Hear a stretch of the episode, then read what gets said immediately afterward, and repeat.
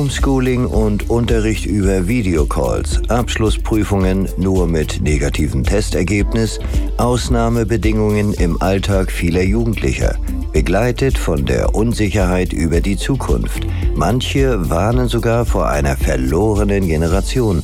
Was damit gemeint ist, darüber hat sich Gerrit Zienecke informiert. Das vergangene Jahr hat uns alle gefordert und vor allem viele junge Menschen ganz abrupt ausgebremst, so Ausbildungsexpertin Andrea Schanz von den DEVK-Versicherungen. Da gibt es eine ganze Generation, denen die berufliche und persönliche Perspektive weggebrochen ist. Und das Jugendwort des Jahres 2020 war noch nie so passend wie im letzten Jahr. Lost also verloren, alleingelassen. Und das bringt es ziemlich genau auf den Punkt. Dabei geht es längst nicht nur um ausgefallene Abschlussfeiern. Auslandsaufenthalte gestrichen, Praktikumsplätze abgesagt, Ebbe auf dem Ausbildungsmarkt. Die Bundesagentur für Arbeit hat bereits im letzten Jahr den Finger gehoben.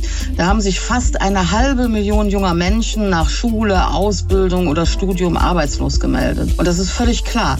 Wenn ein Gap hier nicht möglich ist, junge Menschen sich nichts in der Gastronomie oder bei bezahlten Praktika dazu verdienen können, dann gehen natürlich die Zahlen für die Zielgruppe in die Höhe. Und so stehen die jungen Menschen vor einer enormen Herausforderung, sich orientieren, ohne wirklich etwas erleben zu können. Wir, und damit meine ich die Politik und stabile Unternehmen, müssen mit digitalen und kreativen Konzepten für mehr Normalität sorgen und diese Generation auffangen.